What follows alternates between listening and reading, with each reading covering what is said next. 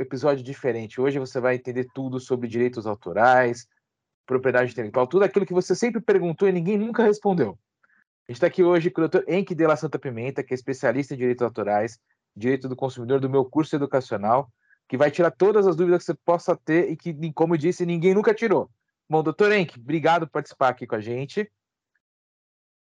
Maurício, eu que agradeço. Para mim é um prazer imenso estar aqui com vocês. Fique sempre à vontade para me convidar. Será um prazer enorme sempre participar aqui do seu quadro, dessa sua entrevista. Obrigado, doutor. Já vou começar com a pergunta um pouco leiga. O que, que seria, o, o que, que, é o conceito né, de propriedade intelectual? Bom, o primeiro ponto que nós precisamos aqui, eu tentarei ser o mais didático possível, identificar é que propriedade intelectual é gênero. Né? Porque dentro dessa propriedade intelectual, nós temos a propriedade industrial, e aqui entra marcas, patentes, desenhos, e os chamados direitos autorais. Né? Então, propriedade intelectual é gênero, temos propriedade industrial e direitos autorais. Essa é a distinção e é o significado né, daquilo que seria como propriedade intelectual. Tudo aquilo que vem dessa criação do ser humano. E bom, e aí, bom, então já que te distinguiu, vamos para agora para a parte do, do, do, do, direito autoral.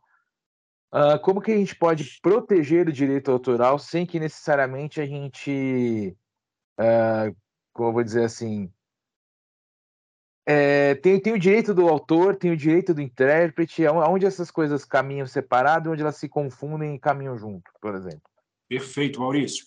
Direitos autorais, quando a gente fala no plural, a gente está falando justamente do direito do autor e o que eles são conexos. Ou seja, todos aqueles outros partícipes daquela obra, eles estão inseridos dentro dos direitos conexos. Então, quando nós estamos falando dos direitos autorais em si, para que tenhamos essa proteção, não necessariamente precisaremos registrar em algum lugar, porque traz uma interpretação, essa inclusive, dentro das decisões né, que nós temos envolvendo a discussão sobre a temática de direitos autorais, quando há publicidade de determinada obra, essa publicidade por si, ela já traz uma situação a qual traz ao público a autoria desta obra. É claro, se alguém utilizar essa obra e falar que a obra, ele, este indivíduo, é o titular desta obra, aí vai conflitar justamente com a chamada anterioridade. Mas, para garantirmos efetivamente que nós não tenhamos que trazer a sorte nessa discussão junto ao Poder Judiciário, é sempre recomendável que a gente faça o registro dessa obra de direitos autorais no órgão competente e, via de regra, a gente fala sempre da Biblioteca Nacional, que é o órgão competente para realizar os registros dessas obras envolvendo músicas, por exemplo, ou né, a, situação artística, científica, que possa trazer a sua proteção, inclusive literária, na própria Biblioteca Nacional. Então a gente tem várias, várias, vários uh, tipos de direitos autorais, né? Que são registrados na, na, na, Biblioteca Nacional. Você tem direito autoral de um fonograma, por exemplo? Do fonograma poderia a partitura, por exemplo. Né? A partitura ah. poderia ser registrada junto à Biblioteca Nacional, porque ele faz o conjunto né, da obra.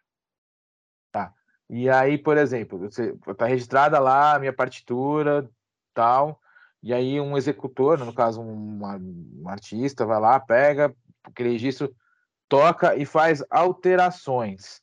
Ainda assim, é, ele tem que, tem, que, tem que dar o devido direito autoral para aquele, para aquele registro, ou, ele, ou essa alteração se torna um novo direito autoral e aquela anterior descarta?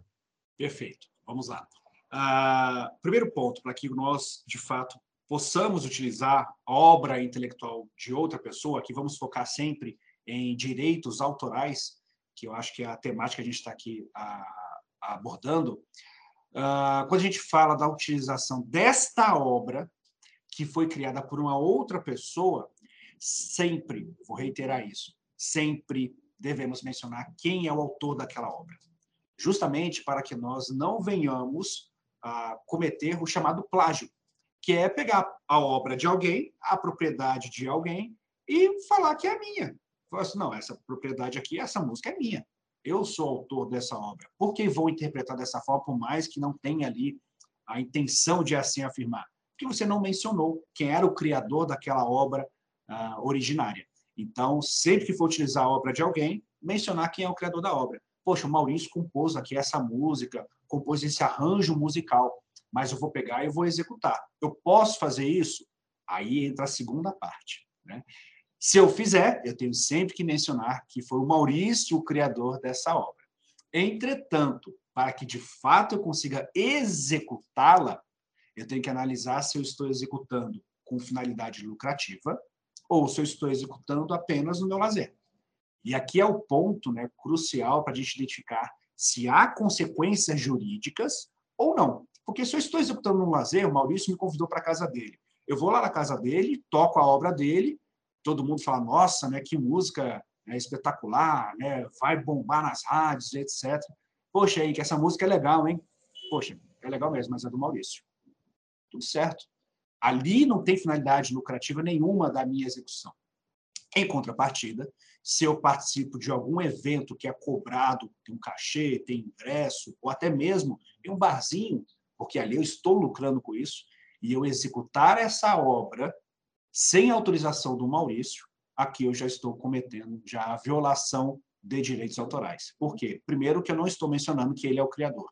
E segundo, eu estou lucrando em cima da criação do Maurício. Aqui temos duas violações: a violação moral, pela não citação da autoria, que é o Maurício, seu autor, e segundo, a violação patrimonial, o cunho econômico que eu estou oferindo às custas da criação do Maurício. Então, é, esse é o ponto que a gente tem que separar um, uh, um bocado para conseguir perceber e entender quais são as consequências jurídicas. Porque violação quanto a não, a não mencionar quem é autor da obra, violação de direitos autorais morais. Executei a obra com fins lucrativos, violação de direitos autorais patrimoniais, porque eu estou lucrando com isso e trazendo prejuízo ao Maurício, que é o criador da obra. Entendi. E, bom, e recentemente está tendo aí várias, nós temos visto várias situações que envolvem a questão de, de liberação de direitos, né, ou, ou, o plágio, né, inclusive agora com, a Pablo Vittar tem uma, está sendo processado em um milhão, né, acabou de sair hoje, inclusive, é, acusada de plágio de uma, de uma música, teve a, a, Beyoncé que pegou um sample, aliás, isso que eu queria, queria perguntar para o senhor, se eu fizer, vamos, vamos supor, eu, eu utilizei um sample de uma música, no caso, coloquei lá. E mencionei, falei, ah, eu tô colocando aqui referência ao que coloquei sample.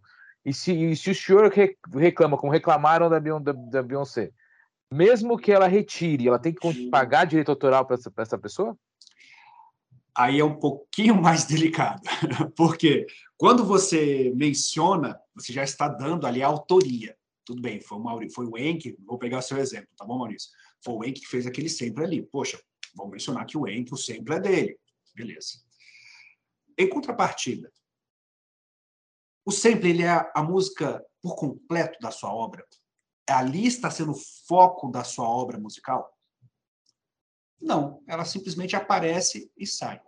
É um pequeno trecho. Eu não trago um prejuízo à sua obra. Eu não estou denegrindo a sua obra. Estou utilizando de um pequeno trecho e ali, dentro da minha música, porque o restante todo fui eu que compus, Aqui eu estou, só estou, vamos trazer para o âmbito da música eletrônica, fica mais fácil perceber isso, né? Aqueles mixes das músicas eletrônicas. Começa numa batida daqui a pouco, ah, essa música é aquela que vai tocar, daqui a pouco entra uma outra música, e ali você consegue fazer o encaixe exato da música, tornando agora uma música diferente daquela que você imaginou originariamente que seria executada. Quando a gente utiliza desse pequeno trecho, de novo, via de regra, não há uma violação. Por que não? Porque você está utilizando um pequeno trecho dentro de uma obra que é gigante e a composição majoritária dessa obra é sua. Em contrapartida, nada impede que possa vir a discussão. O que nós precisamos aqui entender, quando nós estamos falando dos Estados Unidos, vamos pegar o exemplo da Beyoncé, lá eles adotam um sistema divergente do nosso, sistema anglo-saxônico, ou seja, lá não tem proteção aos direitos morais é só proteção ao direito patrimonial, ao ponto que a pessoa jurídica nos Estados Unidos é detentora de direitos autorais. Aqui no Brasil, totalmente divergente. Nós adotamos o sistema francês, e aqui no Brasil, dentro da Convenção de Berna, toda a legislação envolvendo direitos autorais No Brasil, a gente adota a diferenciação entre direito moral e direito patrimonial.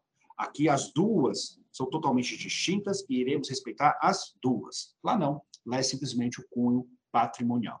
Então, por mais que a Beyoncé utilize pequeno trecho lá, ela provavelmente terá um prejuízo, porque envolve o aspecto patrimonial.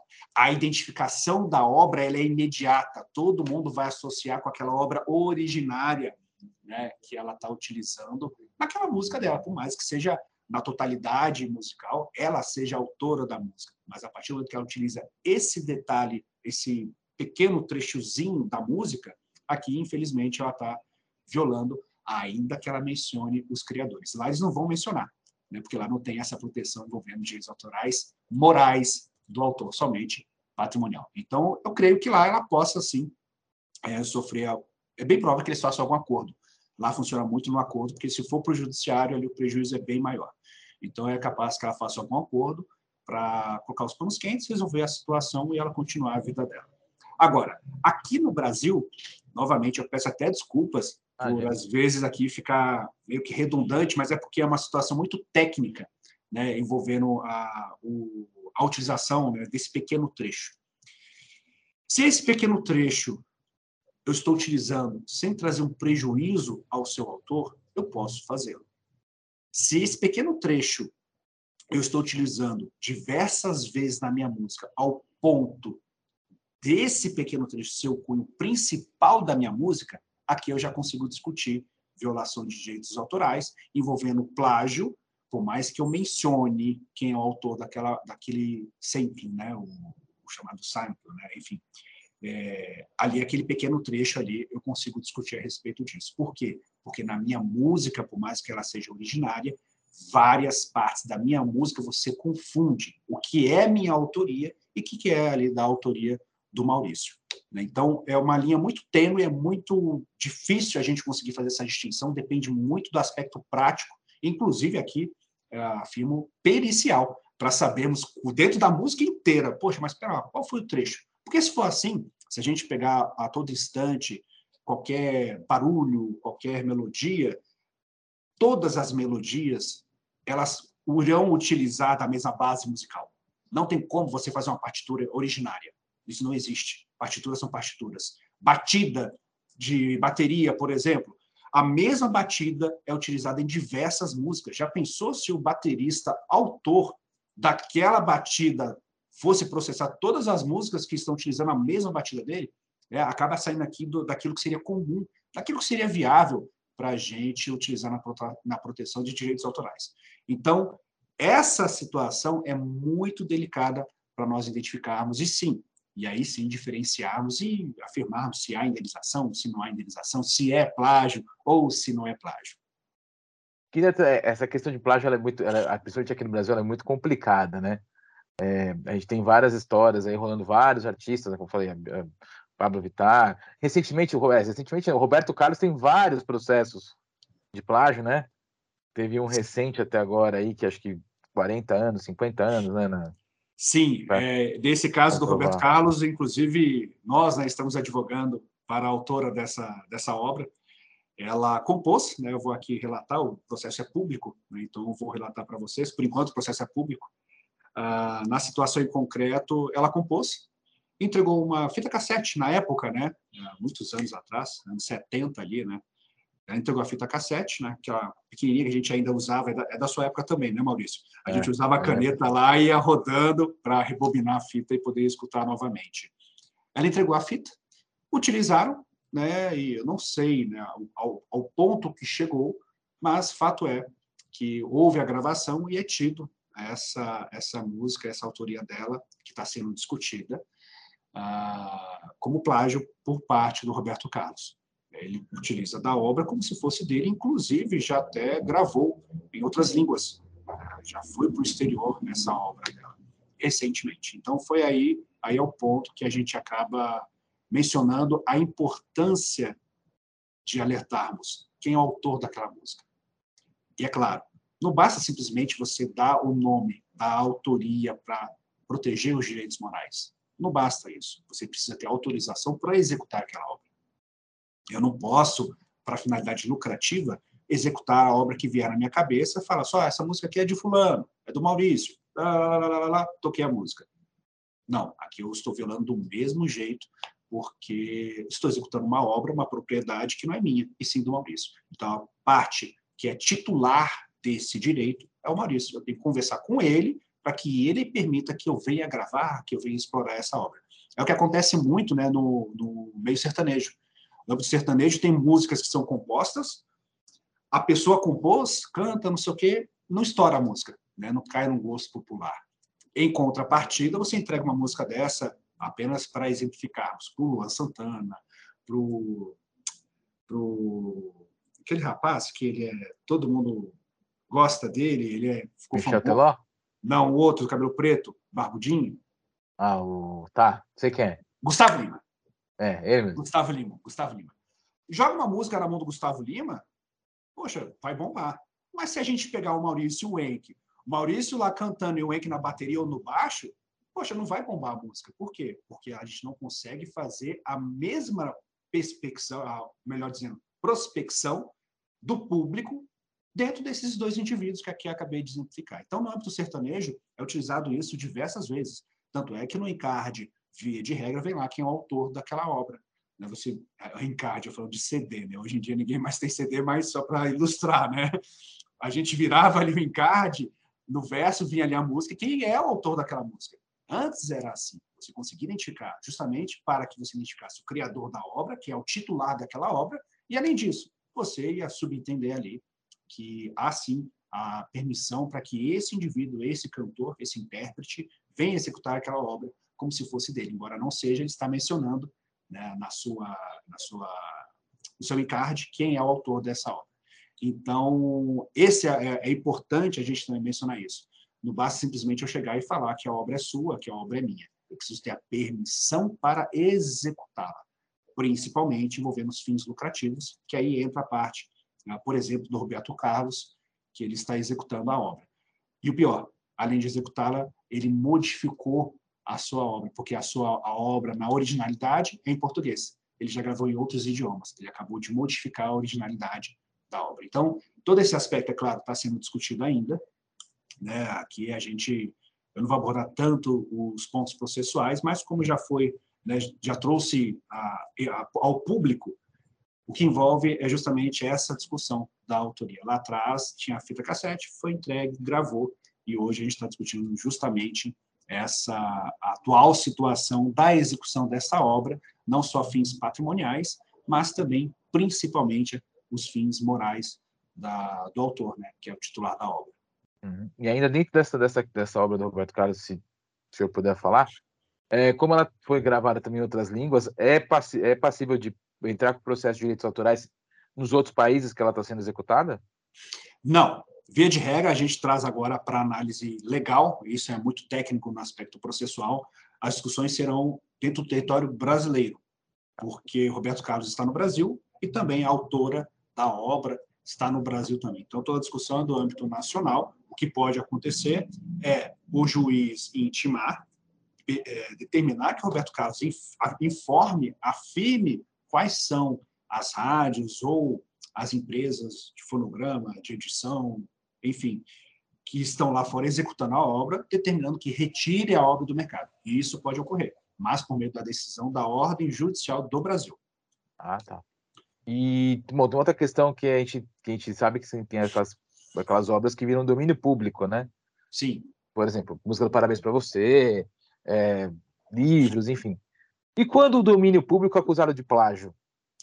Não tem como. Exceto, né, aquela. Não é, não é, que não tem como, né? O fato é, a gente tem que observar isso, isso até pela boa fé de nós, né? Quando eu digo nós, seres humanos, está vivendo em sociedade.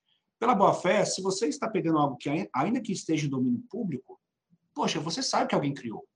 Essa importância da nossa lei, da nossa legislação envolvendo direitos autorais, é a 9.610, ela traz a proteção do autor o direito moral do autor. Diferentemente, se fosse nos Estados Unidos, a obra caiu em domínio público, não ia ter mais exploração patrimonial, vou fazer o que eu quiser com a obra. E vou falar que a obra é minha. Aqui sim eu estaria cometendo plágio. Trazendo isso para o cunho nacional, imediatamente a gente consegue identificar. Opa, está em domínio público? Está. Eu posso utilizar dessa obra como bem entender? Posso, desde que eu respeite a autoria, desde que eu respeite o aspecto moral do titular da obra. Aí eu posso usufruir dessa obra. Também não significa dizer que eu possa é, denigri-la.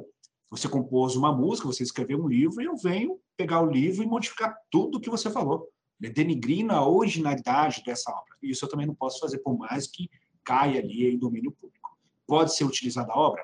Pode. Está em domínio público. Pode ser utilizada? Pode, desde que você mencione quem é o autor daquela obra. Entendi. Ah, tá tá vendo pessoal?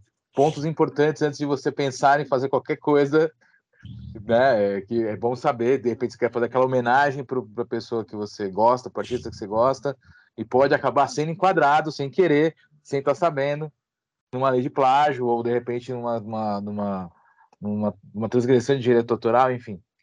É, doutor, o que, que eu posso citar, o que, que eu posso apontar como uma citação e o que é plágio? Plágio, o senhor já me explicou que de repente são as notas é, iguais, determinado trecho parecido, mas e além de... pode ser uma citação, desculpa te atrapalhar. Eu que peço desculpas se interromper a minha falta de educação aqui, Maurício, me perdoe. é, só um detalhe dentro da sua afirmativa. Não só fazer igual, idêntico, mas fazer igual e idêntico e afirmar perante aos outros que não é de sua autoria. Esse é o ponto crucial. Porque a partir do momento que eu começo a divulgar como se fosse eu o autor, eu estou cometendo um plágio. O plágio nada mais é que eu utilizar determinada obra como se fosse minha, sendo que é de outrem é de outra pessoa. Mas eu estou aqui executando ela, tocando elas nos meus shows, fazendo show, cobrando ingresso, como se fosse minha. Isso é o plágio. Tá bom? Então, é, é, é, essa análise do, do plágio, para que a gente consiga identificar, é crucial que você, ainda que implicitamente, utilize da obra sem mencionar a autoria igual e sem mencionar autoria. Você está cometendo plágio. Você está fazendo aquela obra, usando aquela obra como se fosse sua, sendo que não é. Não foi você o criador, não é você o titular daquela obra. Entendi. E, e quando pode ser, de repente, é, enquadrada como uma citação, a menção ah, plágio? Perdão, desculpa. Por exemplo. É, a, a, citação, você, dentro dos direitos autorais, você pode fazer isso de forma livre. Não tem como a gente enquadrar a citação como plágio exceto, mais uma vez, se você utilizar toda a totalidade da obra. Aí ali sim, a gente acaba falando do plágio. Só que sem mencionar a autoria. Entendi. A aí gente consegue. Aí tem a pegadinha, exatamente é. isso. Aí tem a pegadinha, a casca de banana que pode ser, você pode pisar e escorregar. Porque, de novo, é o melhor exemplo que tem, porque isso fica visual para todo mundo, por mais independentemente do gosto musical. Música eletrônica. Na música eletrônica, isso é visual é imediato. Ah, não, mas poxa, tem ali a citação de quem é o autor inicial daquela. Tá bom, mas para lá, e a música inteira? O cara tá fazendo a música, o, o, a porcentagem da música, a maior é dele ou é dessa execução que ele está citando. Vou trazer aqui um, um caso recente, que há uns dois anos, talvez no meio da pandemia ou antes da pandemia, daquele dupla sertaneja que tinha lá a música do James Blunt, ah, uh, né, o, uhum. a, a, música sertaneja. E começou a ter uma discussão. Poxa, mas espera lá, ele está cometendo plágio ou não? Por que, que ele está cometendo plágio ou não? Porque ele não está citando quem é o autor desse AU. Né? Só que o AU, AU, não teria proteção dentro dos direitos autorais. E, além disso, a música, a parte principal dele, não é o AU, embora o AU esteja inserido no refrão. O AU ele é complementar ao refrão. Não é o refrão, ele está complementando. Isso a gente acaba trazendo na, na limitação de direitos autorais, onde a lei permite utilizar a obra. Como a gente fala de um, de um estudo acadêmico, por exemplo, você pode citar quem é o autor. Tanto é que não existe um estudo acadêmico, um livro, que não tenha citação. É, o livro inteiro ele é composto por diversas citações. Só que você não está copiando do início ao fim aquela obra, e sim pequenos trechos. É a mesma análise da obra acadêmica quando a gente faz um trabalho de conclusão de curso. Essa música é um pequeno trecho? É, não teria nenhuma violação, mencionando ali a autoria, é claro, né, daquele pequeno trecho que está sendo utilizado. É aí que entra a chamada citação, que você muito bem aí me questionou, Maurício. E o senhor lembrou dos, dos encartes? Eu lembro que nos encartes geralmente tem o código de registro da música, o código de registro da editora. Isso, exatamente é? isso. Para você identificar quem é. Isso é importante você ter mencionado, excelente. Para você identificar quem é que pode explorar aquela obra. Quem é que está gravando e explorando aquela obra no cunho patrimonial? Porque vem ali né, o estúdio, todo mundo reunido, né, tem ali o registro daquela editora que está explorando a obra. Ao ponto que, se alguma outra editora for explorar, direitos patrimoniais envolvem tanto do autor quanto daquela editora que editou a obra. Né? É, é, é, isso que eu ia perguntar. É, a gente está vendo hoje um boom de vendas de catálogos para gravadoras, editoras, né? Bruce Springsteen, é, Simple Minds, um monte de gente vendendo seus catálogos para essas editoras. É, quando tem um, uma acusação de plágio, por exemplo, que o artista é acusado de plágio, pode se acusar a editora também de plágio ou não? Depende muito de como está sendo executada aquela obra. Por quê? Uh, dentro do, entre o autor e a editora, ali tem um contrato. O que foi combinado no contrato? Ah, não, eu só vou gravar. Vou gravar, vou mixar e vou soltar. Quem está cometendo, de fato, a violação de direitos autorais? Não é a editora. É justamente aquele que está executando a obra. Ele está cantando, ele está divulgando, como se a obra fosse dele. Ou ainda, ainda que esteja executando e mencionando a autoria, está executando sem autorização para exploração patrimonial desta obra. Entendi a, a situação, de novo, é técnica. Você tem que analisar o caso concreto, como está ocorrendo. Ah, não, foi a editora. Como assim foi a editora? A editora pegou lá o pessoal que eles têm, gravou, reuniu todo mundo, gravou e começou a explorar a obra, sem autorização de ninguém, sem mencionar autoria, sem nada. Tá bom, quem está executando? Ah, não, é o Maurício, o Maurício é o cantor. Então, para lá. O Maurício, ele que está exteriorizando a obra? Sim ele é o violador. Ah, não, mas ele é funcionário da editora, não importa. Ele é o violador. Aí pode até tentar, aqui eu estou até né, divagando um pouquinho mais, né, abrindo um pouquinho mais a cabeça para tentar pegar isso como uma possível responsabilidade da editora. A editora, via de regra, não teria responsabilidade, porque ela está simplesmente cumprindo um contrato. Olha, vou gravar essas músicas, você vai, bota para mim no CD e eu vou divulgar, eu vou sair por aí cantando. Entendi, entendi. E Doutor, no caso de obras literárias, é o mesmo, é o mesmo procedimento, né? Mesmo procedimento, mesmo procedimento. Por mais que eu vá utilizar uma obra, posso fazer a citação mencionando quem é o autor, qual que é a titularidade daquela obra, né? o título da obra propriamente dito, a edição, qual foi a editora que imprimiu aquela obra, o ano de impressão daquela obra, tudo isso eu preciso mencionar. A página onde está inserido aquele trecho que eu estou utilizando na obra. Tudo isso eu, eu preciso mencionar justamente para trazer essa proteção aos direitos autorais. Doutor, é possível um fã, por exemplo, ou um, enfim, uma pessoa que não seja ligada ao artista, né, é, processar o artista ou um autor de um livro por mau uso daquela propriedade intelectual ou por determinada mudança, por exemplo, você mudou os rumos da história, estou te processando, não gostei e que questiona o cara por aquela propriedade. É possível isso? Tem isso?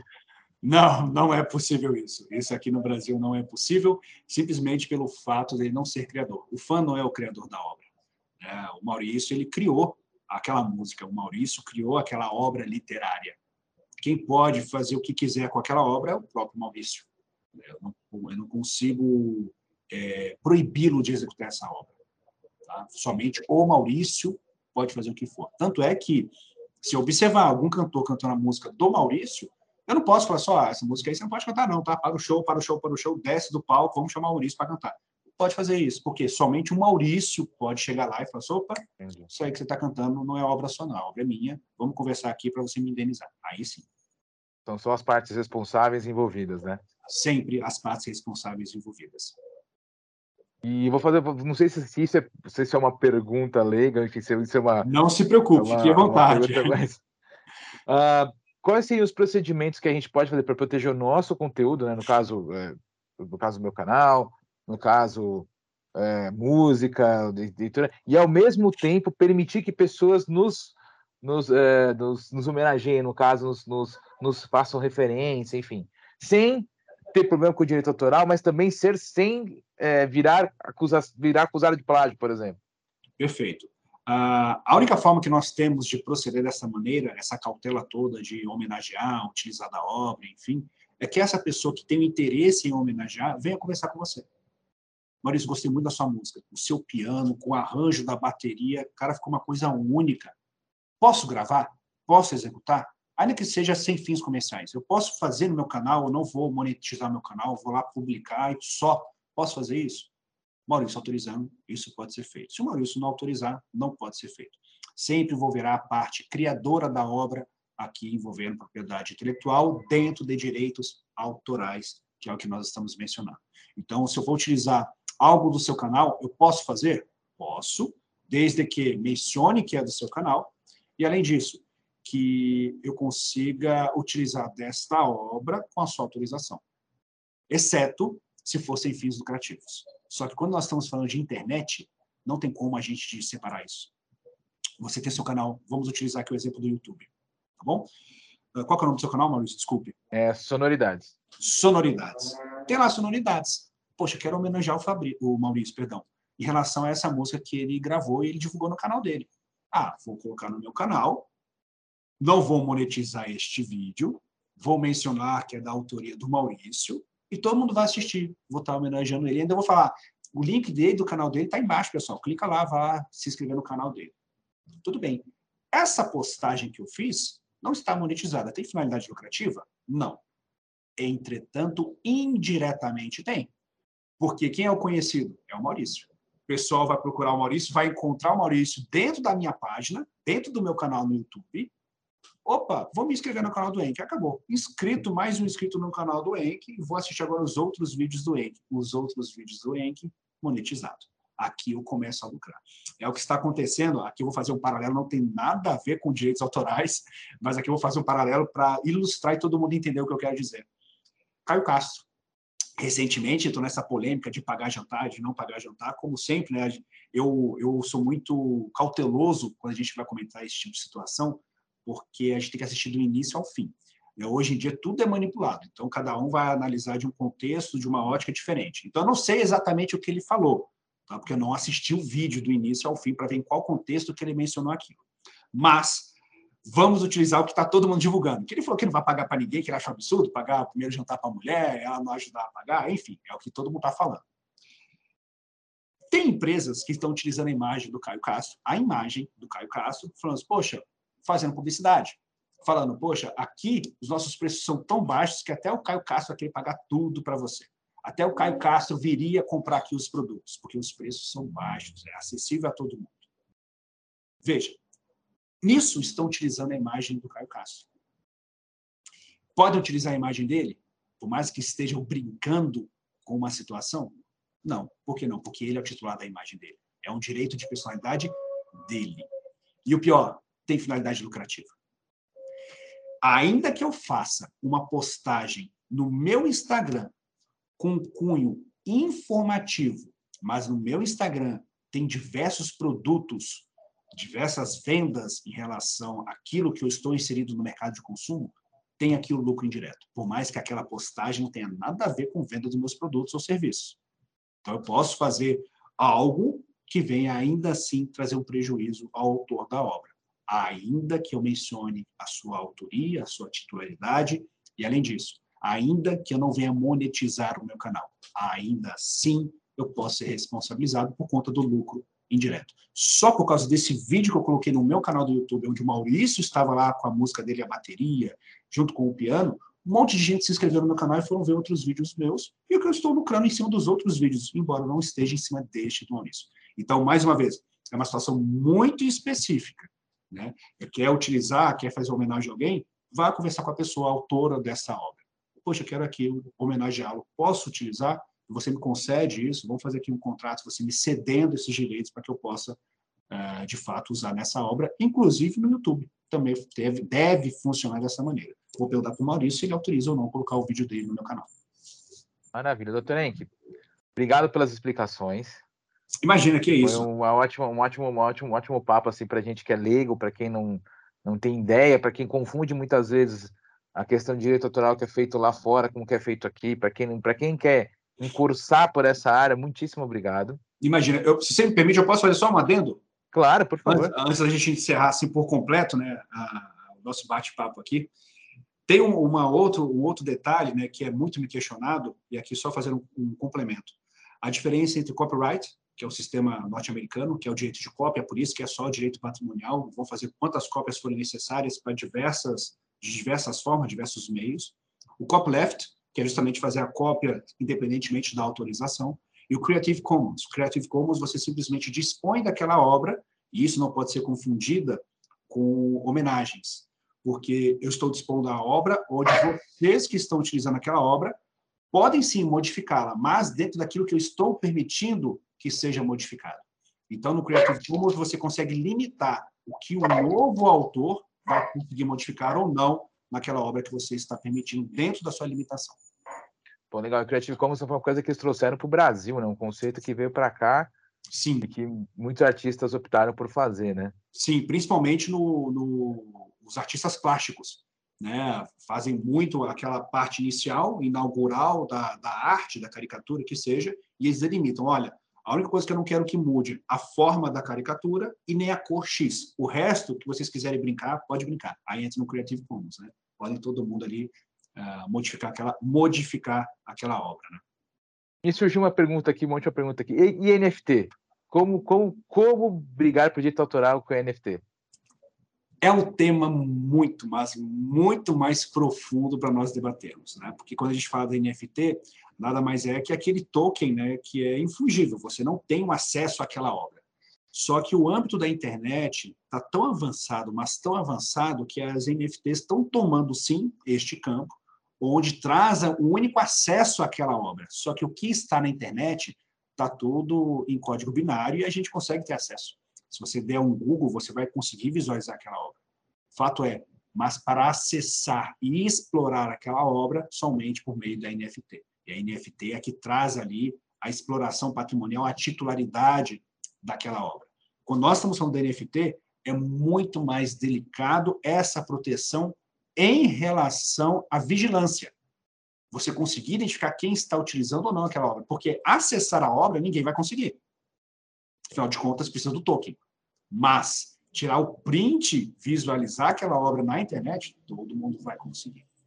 Aí é a parte mais delicada ainda. Não, mas eu quero fazer sem correr o risco de sofrer ações envolvendo direitos autorais. Você vai ter que procurar o autor, ou aquele que é o titular da obra, contratar, pagar ali o que for acordado entre os dois, para conseguir ter acesso à obra e explorar a obra. Aí, ok. Mas na internet é muito difícil a gente conseguir ter essa vigilância em cima da obra, por mais que tenhamos ali NFTs. A situação do Neymar, aquele macaco todo colorido que ele comprou. Pagou não sei quantos milhões né, em cima da, daquela obra, só ele tem acesso, à obra dele. Só ele tem acesso. Mas quantos outros outras publicações eu já não vi utilizando o mesmo macaquinho? Pois é. Né? Na internet isso é muito difícil, né? Ah, em contrapartida, né, utilizando aqui a análise, uma analogia acerca dos seriados. Ah, tinha lá Breaking Bad, por exemplo, na época que ele bombou, né, que todo mundo começou a falar desse seriado, foi lá por volta de 2013, mais ou menos, né, 2012, 2013. 2013, que se não me engano, inclusive foi na época que eles começaram a divulgar, né, que foi a gravação e etc. Enfim, na época de 2013, envolvendo Breaking Bad, era a obra audiovisual mais pirateada. Quando eu falo de pirataria, é contrafação, é você pegar e tirar uma cópia daquela obra e utilizar. É a obra mais pirateada dentro da, do âmbito da, da âmbito cibernético, da internet, que todo mundo baixava a obra dentro dos sites que estavam ali divulgando aquela obra. Em contrapartida, graças à pirataria, né, que é um contrassenso falar isso, até né, chega a ser até cômico, né, mas graças à pirataria houve um boom de assinantes para, para assistirem Breaking Bad. Até mesmo nos comerciais na época, era a série que estava mais cobrando cachê de merchandising, né, para que passasse ali a publicidade nos intervalos da, do seriado. Então, assim, né, por mais que tenha a parte é, ilegal da violação dos direitos, ainda assim, essa violação, por vezes, pode trazer, sim, né, um benefício ao autor. Mas o único que pode fazer esse julgamento se é prejudicial ou não é próprio o autor da obra, daquela obra autoral. Com certeza. Doutor Henrique, muitíssimo obrigado pelos esclarecimentos, foi maravilhoso. Antes de despedir, eu quero saber o seguinte: qual é o seu artista predileto? Eu sou muito eclético, né? Eu gosto de diversos artistas, mas um que até hoje eu, eu ouço todo santo dia, eu ouço bastante, é o Charlie Brown Jr., né? o chorão do Charlie Brown Jr. Porque é da, da época da minha adolescência, né? tinha ali um, uma referência né, dentro dos adolescentes, como era até o falecimento dele. E logo depois ele eu parei de gostar, né? Porque a gente é ser humano, né? Ser humano está numa constante mutação. Então eu falei assim, ah, não gosto mais, não gosto mais, não gosto mais, mas não desfiz dos CDs. Os CDs eu tenho aqui até hoje, os CDs dele. E aí depois, né, quando ele gravou, se eu não me engano, foi o penúltimo disco dele, é, acho que é, foi, foi Camisa 10, se não me falha aqui a memória, eu falei, poxa, ele, tá, ele começou a ficar mais maduro. Vou voltar a escutar. Aí comecei a voltar a escutar, e aí foi escutando, escutando, escutando, até a última obra dele, que foi quando ele faleceu, né? Não chegou a nem conseguir vender, né? Divulgar de fato a obra dele. E ali é, é engraçado falar isso, porque dentro do, da área artística, se a gente for para pensar, muitos artistas, é, com, é, curioso, né? Cômico não, mas é curioso muitos artistas tiveram uma proporção entre diversos segmentos, adultos, crianças, idosos ou não, após o falecimento. É. Porque após o falecimento, o ser humano começa a se concentrar, a perceber, poxa, mas por que esse cara está sendo tão homenageado? Por que tem tanta gente falando desse sujeito? Deixa eu ver o que, que ele compôs. E aí começa a ver que algumas coisas coincidem com as próprias vivências né, desses seres humanos, que não conheciam a obra, que só prejugavam por ser né, aquele artista XYZ. Da mesma forma foi com a Cássia Heller. Cássia Heller começou a gravar dentro do acústico lá com o Herbert Viana, foi, né, ela fez uma parceria, dentre outros artistas, com ela. Mas eu me lembro que na época ela fez uma parceria com o Herbert Viana, não teve tanta proporção assim. Quando ela fez o acústico dela, logo depois ela faleceu, bum, estourou. Todo mundo hoje que você for conversar que gosta de rock, né, rock pop, né, nacional, todo mundo gosta. Falei assim, poxa, eu conheço Cássia Heller né? Aperte 12, que é o não tem uma música assim? Tem. É 12, não é? Acho que é 12, é. Acho que é 12. Poxa, todo mundo conhece. Todo mundo sabe. A, poxa, a, Cássia ela gravava isso, ela cantava. Nem sei se é ela a autora da obra. Veja como é que, é, como é que funciona. Né? A gente só identifica como ela, como a, a, a autora, a compositora daquela obra. Então, respondendo a sua pergunta, né, eu gosto muito de falar. Se você deixar aqui, a gente vai ficar mais duas horas conversando sobre direitos autorais. Ainda mais direitos autorais são músicas, né? Músicas, quem não gosta de música, né? Mas a, hoje em dia, né, o, Chorão, o Charlie Brown Jr. é uma banda que eu ouço até hoje, mas tem tantas outras bandas que eu gosto, gosto de indie, né? enfim. Né? Tem outras bandas muito legais que têm surgido graças à internet, essa autonomia que a internet traz, a independência né, para cada autor. Com certeza. Doutor, muitíssimo obrigado, viu? Foi um papo maravilhoso. Maurício, eu que agradeço o convite, é, fiquei extremamente feliz e mais ainda por conta da forma que você me recepcionou. Me senti muito à vontade, obrigado pela, pelo questionamento, pelo convite e estou sempre à disposição, pode contar comigo.